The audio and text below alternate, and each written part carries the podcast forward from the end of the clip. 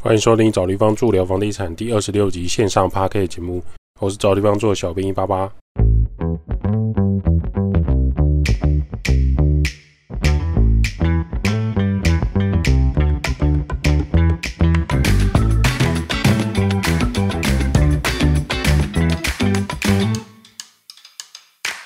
找地方住聊房地产，找地方住是一间老夫翻新租赁管理公司。我们服务项目有帮屋主代租代管理房子、包租代管服务、装潢设计工程、局部小工程协助、布置软装设计。有官方网站 IG 赖连接有相关服务，可以写 email 或加赖官方账号询问。找不到连接的人，请直接到官网，拉到官网最下方就有连接了。首先感谢各位的支持，我们最近的装潢案跟代租管的案子有开始在增加。那装潢的案件有一些已经到了最后收尾的阶段。真的感谢很多的屋主跟房东愿意相信我们，让我们有案子可以吃饭。那我们的师傅呢，也是尽心尽力的把每个细节做完成，这是我们可以看到，我们可以做到最好的状态。谢谢各位。我家附近有一个鸡蛋糕，是聋哑大哥卖的，算是政府有辅导弱势就业的那一种。为什么会知道呢？因为他把奖状贴在亚克力箱子上。他过去停在国小门口，下课时间会被警卫赶走，所以他都移到旁边法廊的边边、骑楼的边边门口。其实他是路边摊违法设摊，听附近的店家说，曾经有人检举过，警察来之后了解到他的身份，警察就离开了，没有驱赶，也没有开罚单。相信警察也明白他生存真的不容易，而且鸡蛋糕没什么油烟或是污水，一段时间。下课时间结束了，大哥就会推车子离开，这是属于台湾人情味，没有错。很多爸妈下课会专程绕过去买，不需要说话，也无法说话，因为老板听不到，你只要比手画脚就可以了。一包两包，我偶尔也会支持。老实说，它不是特别好吃，就是正常的鸡蛋糕。只是同样想吃小东西的时候，就会想要绕过去买。对我来说，这是一种回馈社会跟照顾弱势的方式。有网友私讯，希望我们能聊一下整层住家的租屋形态。印象中以前也讲过这一集，所以我们就来分享一下。那有一些租屋的专有名词呢，在这边有些人可能会觉得很基本，那没关系，听过就当复习啊，没听过就当学习。可能听不懂也没关系，就是我们大家一起了解。首先，先来说明有不完整的之后想到再来补充。台湾租房子整层住家的定义，通常是两房一厅以上的住家。一房一厅不会称为整层住家，大套房、有沙发的套房、雅房这些也不算是整层住家。有一些共生的租屋广告文可能会写说它是整层住家，但实际上它就是雅房，只是它有公共空间而已。整层住家以两房一厅一卫浴是台湾口语的简称，拆开来看成分就是两间房间、一个客厅、一个卫浴空间。三房两厅两卫浴。是指有三个房间、两个客厅吗？不是，是指一个客厅、一个饭厅、两间浴室、厕所。目前很多人家里已经没有所谓的饭厅了，误会两个饭厅也是很合理的。三房两厅两卫浴，过去的隔间设计，通常听到这个简称，会有一间房间是主卧室，就是主人房的寝室。主人房的寝室会附带一个卫浴空间，以家庭来说，可能就是爸妈房或是爷爷奶奶房间。有一个卫浴比较方便，不管年纪到了需要半夜起来上厕所，所以爸妈演完爱情动作片人造人之后很需要起来冲澡洗澡也很方便的。客厅立宾论应该不用解说，饭厅越来越多人对于饭厅的印象越来越模糊，因为早期台湾是认为吃饭就要团圆在饭厅，还有一个吃饭的大圆桌。桌子周围呢会有很多饼干啊、干粮啊、和果啊的收纳柜。现在的饭厅慢慢不被需要，可能是两厅打通的开放式空间，或是小家庭使用的吧台桌、中岛式的厨房桌柜呢为主。吃饭的时候，客厅配电视或平板，追剧看 Netflix、YouTube 之类的更受大家的欢迎。也有不少人家庭据说现在是边打电动边吃饭的。跟传统思维来说是落差很大的。更上去的空间分割也有四房两厅两卫浴、五房三厅三卫浴。传统三代同堂的就有可能住在四房或五房类型的整层住家，透天厝。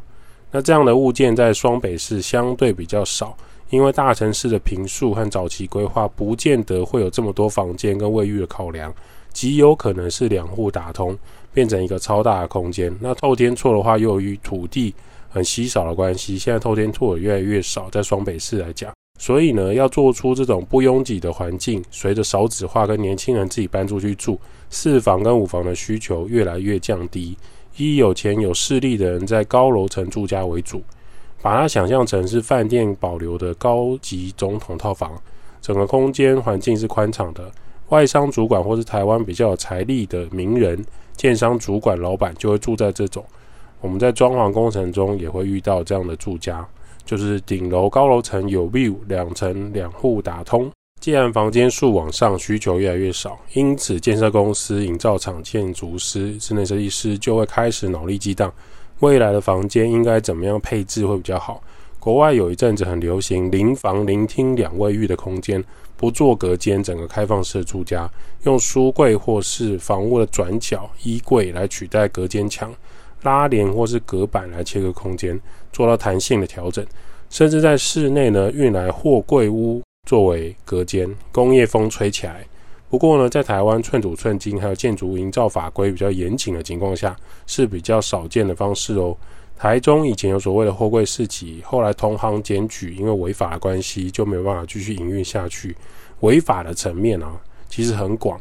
违法不代表不道德，违法也不代表不对，可能是他没有营业登记，没有符合建筑法规，没有申请消防审查。没有符合消防法规，没有让当地政治人物点头同意，甚至你没有让当地流氓黑帮拜个码头、高抬贵手，或是说呢，你让其他夜市管理委员会失去赚更多钱的可能。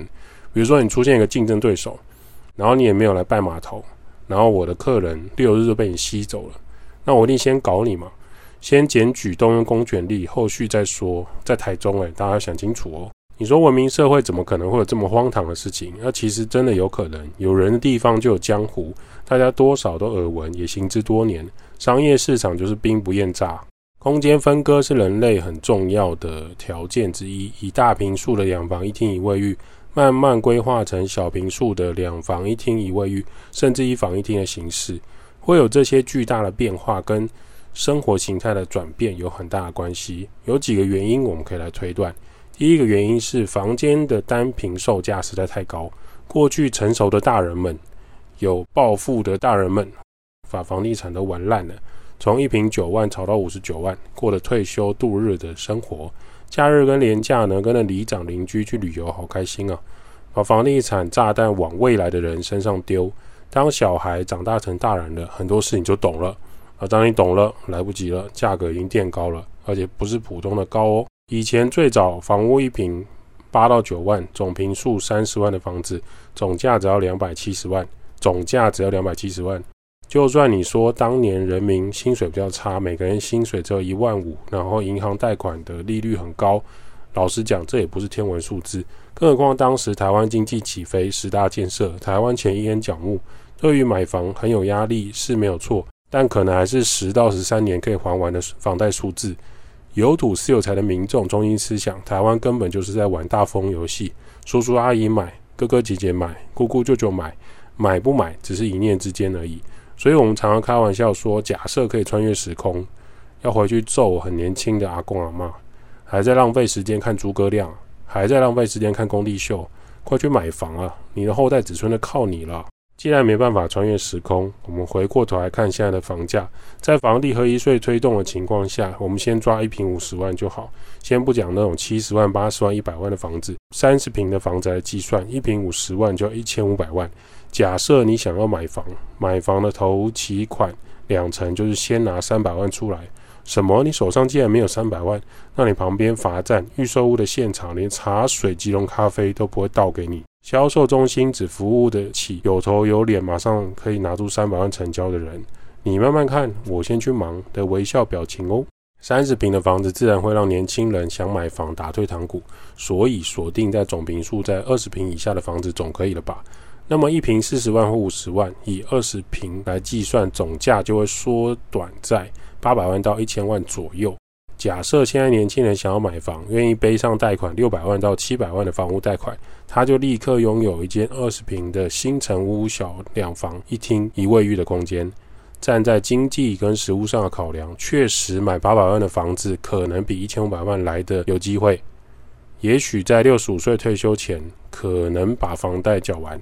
至于是不是每个人都有这样的买屋冲动，或者是他会不会租二十年到三十年，会不会把房子卖掉，那就另当别论。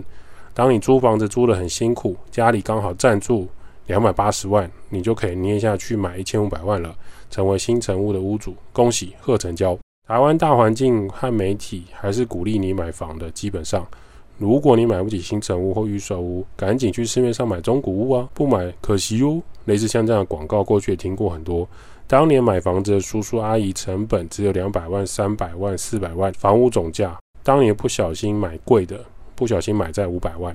现在他们手上的房子没有房屋贷款，放眼看过去。屋龄四十年以上的房子，随随便便都可以卖六百万、七百万，卖你一千两百万。当然鼓励有土、有财，总要有人接下一手，不然这些叔叔阿姨怎么下车？见面谈，关在小房间，叫你多出十万、二十万喽。第二个原因就是新婚夫妻跟小情侣不想要跟父母或爷爷奶奶住在一起，想要有搬出去住的需求。租屋不见得可以马上挑选三房或四房、五房来承租。只有两个人带一只猫或一只狗，没有生小孩，可能就会想要选整层住家的两房一厅。经济不允许，可能就是小套房。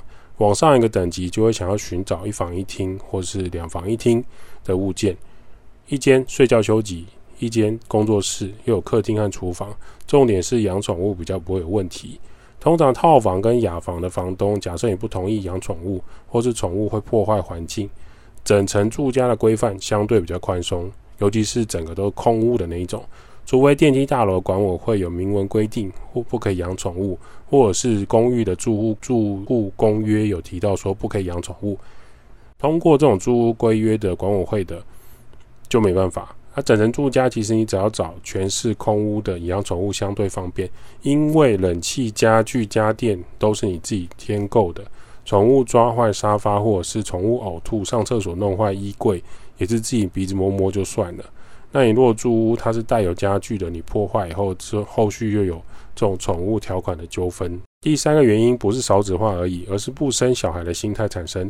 年轻夫妻或青壮年夫妻想要有两人空间，却又不想要有小孩，加上不想跟爸妈住被管，在万物齐涨的经济压力下，各种娱乐跟消费欲望又提升，对于生小孩、养小孩的责任和巨大的压力产生忧郁跟恐惧。纵使你可能会有公公婆婆愿意带小孩的承诺之下，众多夫妻可能还是有小孩的想法，生小孩的意愿降得很低。除了套子破洞不小心喜欢小孩，或者是中青姓氏压力排到轮到你，不然就会出现无子化的现象。那么租一间很大的房子需求就不存在，因为房子越大，打扫整理起来也是麻烦，相对提升很多租屋的成本。买房子更是如此。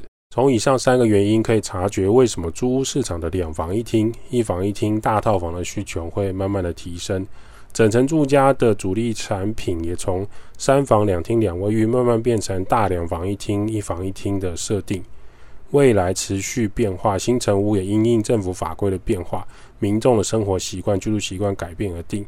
租屋市场呢，随着全球通膨物物价指数，还有政府错误租补政策，已经开始拉高租金了。而人们还没有察觉问题出现在哪里，非常有趣。温水煮青蛙，静观其变。不过刚刚讲的整层住家呢，是指双北设置住客和租屋现象。今天在中南部普遍思维是，当然买一整栋透天的，才不会考虑什么一户三房、两房小鸟笼。能买透天一整栋还有车位，为什么要买小鸟笼？才是让他们百思不得其解了。无论北中南都有一致的感觉，就是房价都是翻倍在成长，整层住家的租金变化也是成长不少。这就是房地产商业市场，有人买，有人卖，有人租，有人生产。自由经济之下产生各种产品。为什么会有胶囊旅馆？因为人们出差只是想要洗个澡度过一晚，不想要睡公园，又不想花大钱住饭店。就会产生胶囊旅馆这种一格一格的格子格子铺的住宿方式，是我们调侃的，这也是自然而然形成的住宿商业模式。为什么会有人想要租呢？胶囊旅馆哪里好？一个晚上只要五百到七百块，有地方洗澡、睡觉，还有冷气，不好吗？所以他有这样的住宿需求。关于整层住家买卖啊，最常遇到的是要买两房还是买三房？网友的看法又是什么？网友表示，实际上买三房跟买两房差了两百五十万总价，也是一种支出压力。如果你可以买安全系数更高的欧洲车，怎么会想要买台湾的国产或是二手车呢？或是说，当你可以去吃高级餐厅给人服务，怎么会想要吃自助餐拿餐，大家轮流咳嗽，夹着食物摸来摸去呢？所有的一切都是总价的考量，都是口袋的考量。能往上提升，没有人愿意停留在次等级。能买五房五子登科，怎么会想要两房三房呢？何不食肉糜啊？站在过来人买房的意见参考，通常还是建议买三房以上，因为两房的脱手成本比较高，除非你单价真的涨很多，不然你很难 cover 中介费、土地增值税、房贷的违约金之类的这些成本、这些杂费。当然，你若不在意，你只是真的想要卖掉两房换房的，就没有差。网友表示，实物上建议换三房，不要买两房物件。虽然两房物件在房地产市场买卖流通很快，但是也要三年到六年内获利跟打平，颇有难度。但偏偏两房跟三房又是不同的房地产市场，买卖价格也落差很大。当初是两房跟三房做抉择，最后他选择了三房，大空间他们住起来是比较舒服。对于我们来说，鸡蛋糕要吃就选自己想吃的。两房跟三房还是要量力而为，可以先租屋体验一两年看看，买房就会知道自己想要的是两房还是三房。当你租屋体验之后，你就会知道整个生活形态跟自己的居住习惯是不是符合的。口袋深度就没有办法，因为这是每个人都想要看到的部分。找地方住，每个人需要找一个宿舍地方住，代租代管、包租代管、装修工程、布置设计。p a c k a g e 分享租屋投资房地产。如果对于房地产相关、房东、房客、装修有任何问题，都欢迎 p a c k a g e 五星好评。小编收理之后会在节目上做 Q&A 分享喽。